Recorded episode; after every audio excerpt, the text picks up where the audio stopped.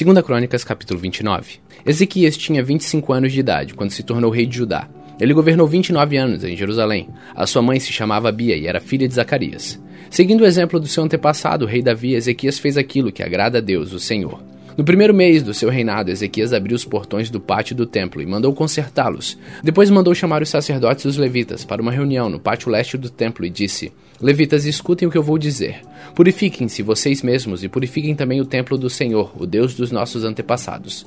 Tirem do templo tudo que é impuro. Os nossos antepassados foram infiéis ao Senhor nosso Deus, o rejeitaram e fizeram aquilo que ele considera mal. Viraram as costas para o templo onde Deus mora e deixaram de adorá-lo. Fecharam os portões do templo, apagaram as lamparinas e deixaram de queimar incenso e de oferecer ao Deus de Israel sacrifícios que costumavam ser completamente queimados no altar que ficava em frente do templo.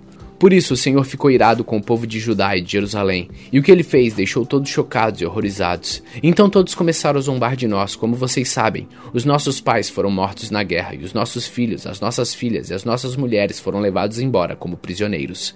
Agora resolvi fazer uma aliança com o Senhor, o Deus de Israel, para que ele pare de ficar irado conosco. Portanto, meus filhos, não sejam relaxados, pois o Senhor os escolheu para que vocês os sirvam no templo, para que ajudem nos cultos de adoração e para que queimem incenso em honra dele. Estavam ali os seguintes levitas: do grupo de Cote, Maate, filho de Amazai, e Joel, filho de Azarias; do grupo de Merari, Quis, filho de Abdi, e Azarias, filho de Jealelel; do grupo de Gerson, Joá, filho de Zima, e Éden, filho de Joá do grupo de Elisafã, Zinri e Jeuel, do grupo de Asaf, Zacarias e Matanias, do grupo de Emã, Jeuel e Simei, do grupo de Gedutum, Semaías e Uziel. Esses homens mandaram chamar os outros levitas, e todos eles se purificaram. Depois, de acordo com que o rei, obedecendo a ordem de Deus, havia mandado, foram purificar o templo. Aí os sacerdotes também entraram no templo para purificá-lo, tiraram de lá de dentro tudo que era impuro e levaram para o pátio. E dali os levitas foram para fora da cidade, até o vale de Cedron. Começaram a purificação no primeiro dia do primeiro mês. No dia 8 já haviam chegado até a sala de entrada do templo. Chegaram mais oito dias, e no dia 16 terminaram a purificação do templo. Então foram ao palácio para falar com o rei Ezequias e lhe disseram: Purificamos o templo todo, incluindo o altar onde os sacrifícios são queimados, e com todos seus objetos, e a mesa para os pães oferecidos a Deus com seus objetos. Também fomos buscar os objetos que o rei Acas, por ser infiel a Deus, havia jogado fora durante seu reinado. Nós os purificamos e colocamos em frente ao altar de Deus, o Senhor. No dia seguinte, Ezequias se levantou bem cedo. Mandou chamar as altas autoridades de Jerusalém e foram juntos ao templo. Ezequias mandou que trouxessem sete touros novos, sete carneiros, sete ovelhas e sete bodes, a fim de oferecê-los como sacrifício para tirar os pecados da família do rei e do povo de Judá e para purificar o templo. Então ordenou que os sacerdotes, os descendentes de Arão, oferecessem os animais no altar. Primeiro os sacerdotes mataram os touros novos, pegaram um pouco de sangue e borrifaram no altar. Depois fizeram o mesmo com os carneiros e as ovelhas. Em seguida pegaram os bodes, que eram sacrifício para tirar os pecados, e os levaram ao rei e às outras pessoas para que colocassem as mãos na cabeça deles. Então os sacerdotes mataram os bodes e despejaram o sangue ao pé do altar como sacrifício para tirar o pecado de todo o povo, pois o rei havia ordenado que o sacrifício era completamente queimado e o sacrifício para tirar os pecados fossem oferecidos em favor de todo o povo de Israel. Ezequias obedeceu a ordem do rei Davi e a ordem que o Senhor Deus tinha dado por meio de Gade o profeta do rei, e do profeta Natã. Ele pôs no templo os levitas com seus pratos musicais, harpas e liras. Os levitas estavam ali de pé com aqueles instrumentos musicais que Davi havia mandado usar e os sacerdotes tinham trombetas. Ezequias ordenou que oferecessem no altar o sacrifício que ia ser completamente queimado, e logo que o sacrifício começou, todos começaram a cantar os hinos de louvor a Deus, o Senhor, acompanhados pelas trombetas e pelos outros instrumentos musicais. Todos adoraram a Deus, e os hinos e o toque de trombetas continuaram até que o sacrifício terminou. Em seguida, o rei e todas as outras pessoas se ajoelharam e adoraram a Deus. O rei e as altas autoridades disseram aos levitas que cantassem ao Senhor os cânticos compostos por Davi e pelo profeta Asaf cantaram cheios de alegria, depois se ajoelharam e adoraram a Deus. Então Ezequias disse ao povo: vocês se dedicaram ao serviço de Deus, o Senhor. Portanto, venham ao templo e ofereçam sacrifícios como ofertas de gratidão a Deus. O povo fez o que o rei mandou, e alguns, por vontade própria, apresentaram sacrifícios para serem completamente queimados. Para esses sacrifícios, ofereceram a Deus setenta touros novos, cem carneiros e duzentas ovelhas. Para as ofertas de gratidão foram oferecidas seiscentos touros e três mil carneiros. Não havia sacerdotes em número suficiente para tirar a pele dos animais que estavam sendo sacrificados, e por isso os levitas os ajudaram até terminar o sacrifício sacrifícios. A essa altura, os outros sacerdotes já se haviam purificado. Os levitas estavam mais dispostos a se purificarem do que os sacerdotes.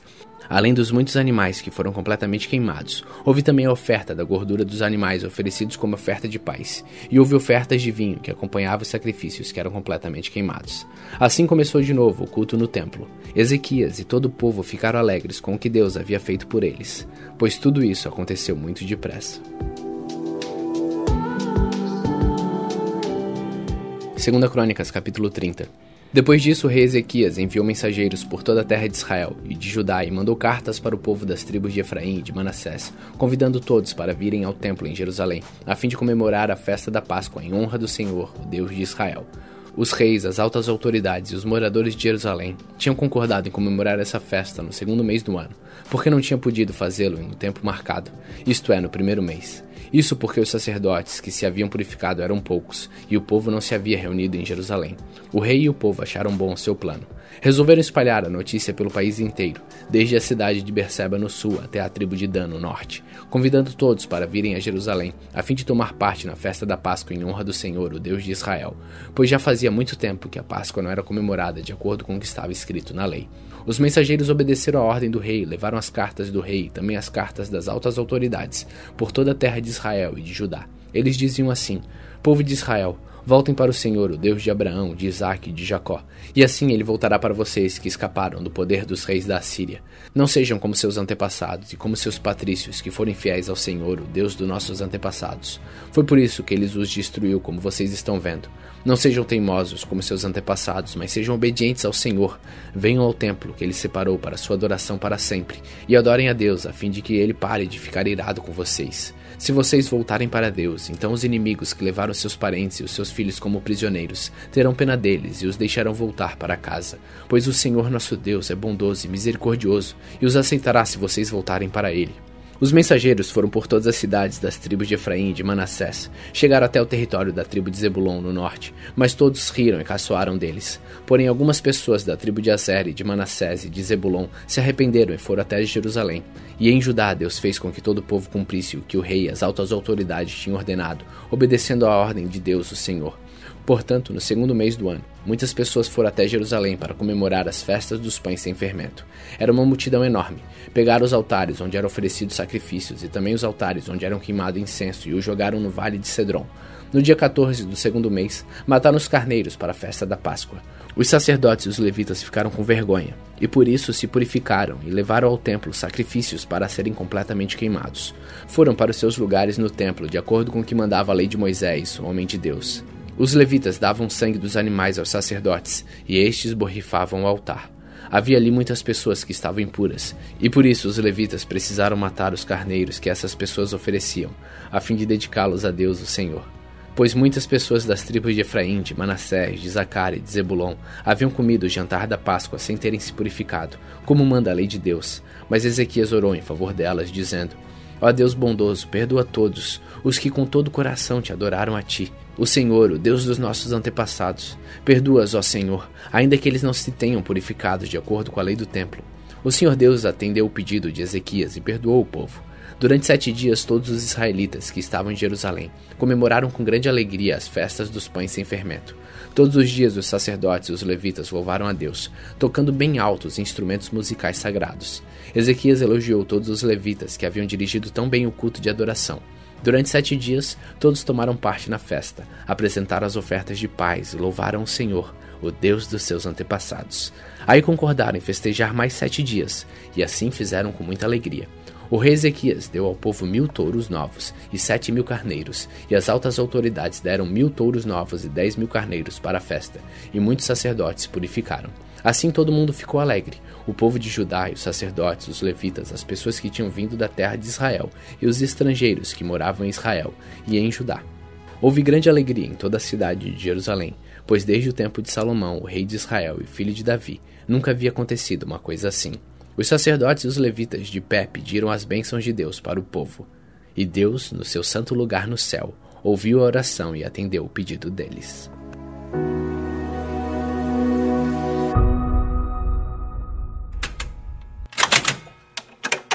Salmos capítulo 21 Ó Senhor Deus, o rei está muito feliz porque lhe deste força, está muito contente porque o tornaste vitorioso.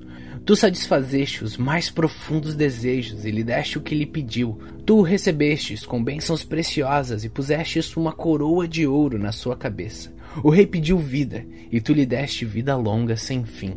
A glória do rei é grande porque tu o ajudastes, tu lhe deste majestade e fama. As suas bênçãos estão sobre ele para sempre, e a tua presença lhe dá muita alegria. O rei confia no Senhor, o Deus Altíssimo, e por causa do amor do Senhor, ele será rei para sempre. O rei prenderá os seus inimigos com a sua força, ele prenderá todos os que o odeiam. Ele aparecerá e os destruirá como um fogo devorador. Na sua ira, o Senhor os devorará e o fogo acabará com eles. Nenhum dos seus descendentes ficará vivo. O rei matará a todos. Os inimigos planejam maldades e traições contra o rei, porém não terão sucesso. Ele atirará suas flechas contra eles e os fará fugir. Ó Senhor Deus, nós te louvaremos por causa do teu poder. Nós cantaremos e louvaremos a tua força.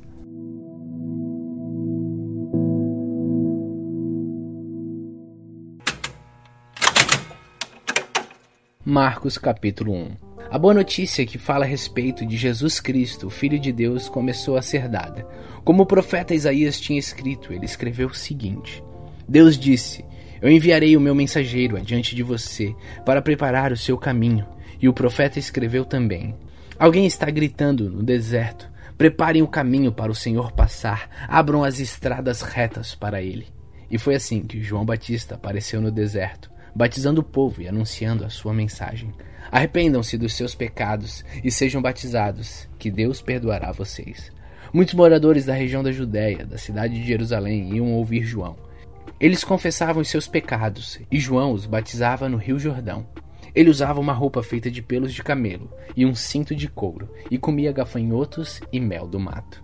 Ele dizia ao povo: Depois de mim vem alguém que é mais importante do que eu, e eu não mereço a honra de me abaixar e desamarrar as correias das sandálias dele.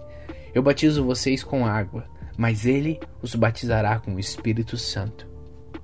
Nessa ocasião, Jesus veio de Nazaré, uma pequena cidade da região da Galiléia, e foi batizado por João Batista no Rio Jordão. No momento em que estava saindo da água, Jesus viu o céu se abrir e o Espírito de Deus descer como uma pomba sobre ele. E do céu veio uma voz que diz: Este é o meu filho amado, que me dá muita alegria. Logo depois, o Espírito Santo fez com que Jesus fosse para o deserto. Jesus ficou lá durante 40 dias, sendo tentado por Satanás. Ali havia animais selvagens e os anjos cuidavam de Jesus.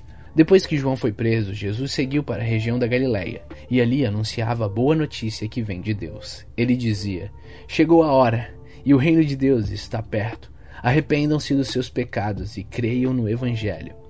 Jesus estava andando pela beira do lago da Galiléia quando viu dois pescadores. Eram Simeão e o seu irmão André, que estavam no lago pescando com redes. E Jesus lhes disse: Venham comigo, que eu ensinarei vocês a pescar gente. Então eles largaram logo as redes e foram com Jesus. Um pouco mais adiante, Jesus viu outros dois irmãos, eram Tiago e João, filhos de Zebedeu, que estavam no barco deles, consertando as redes. Jesus chamou os dois, e eles deixaram Zebedeu, seu pai e os empregados no barco e foram com ele. Jesus e os seus discípulos chegaram à cidade de Cafarnaum e no sábado ele foi ensinar na sinagoga. As pessoas que o escutavam ficavam muito admiradas com a sua maneira de ensinar. É que Jesus ensinava com a autoridade dele mesmo e não como os mestres da lei. Então chegou ali um homem que estava dominado por um espírito mau. O homem gritou: O que quer de nós, Jesus de Nazaré? Você veio para nos destruir? Sei muito bem quem você é. É o santo que Deus enviou. Então Jesus ordenou ao espírito mau: Cale a boca e saia desse homem. Aí o espírito sacudiu o homem com violência e, dando um grito, saiu dele.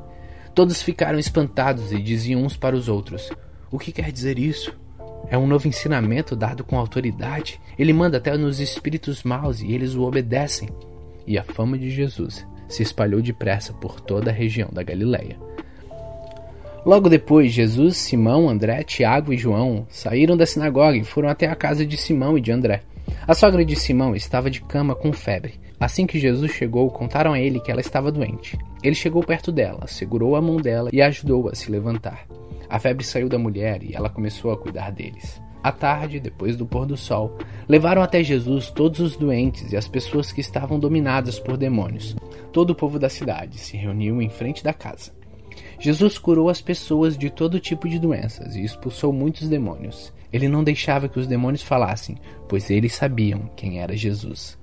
De manhã bem cedo, quando ainda estava escuro, Jesus se levantou e saiu da cidade e foi para um lugar deserto e ficou ali orando. Simão e seus companheiros procuraram Jesus por toda parte. Quando o encontraram, disseram: Todos estão procurando o Senhor. Jesus respondeu: Vamos aos povoados que ficam perto daqui, para que eu possa anunciar o Evangelho ali também, pois foi para isso que eu vim. Jesus andava por toda a Galiléia, anunciando o Evangelho nas sinagogas e expulsando demônios. Um leproso chegou perto de Jesus, ajoelhou-se e disse: Senhor, eu sei que o Senhor pode me curar se quiser.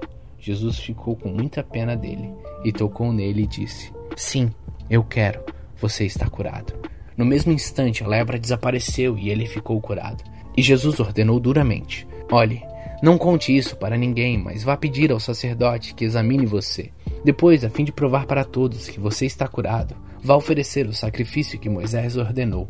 Então Jesus o mandou embora. Mas o homem começou a falar muito e espalhou a notícia. Por isso, Jesus não podia mais entrar abertamente em qualquer cidade, mas ficava fora, em lugares desertos, e gente de toda parte vinha procurá-lo.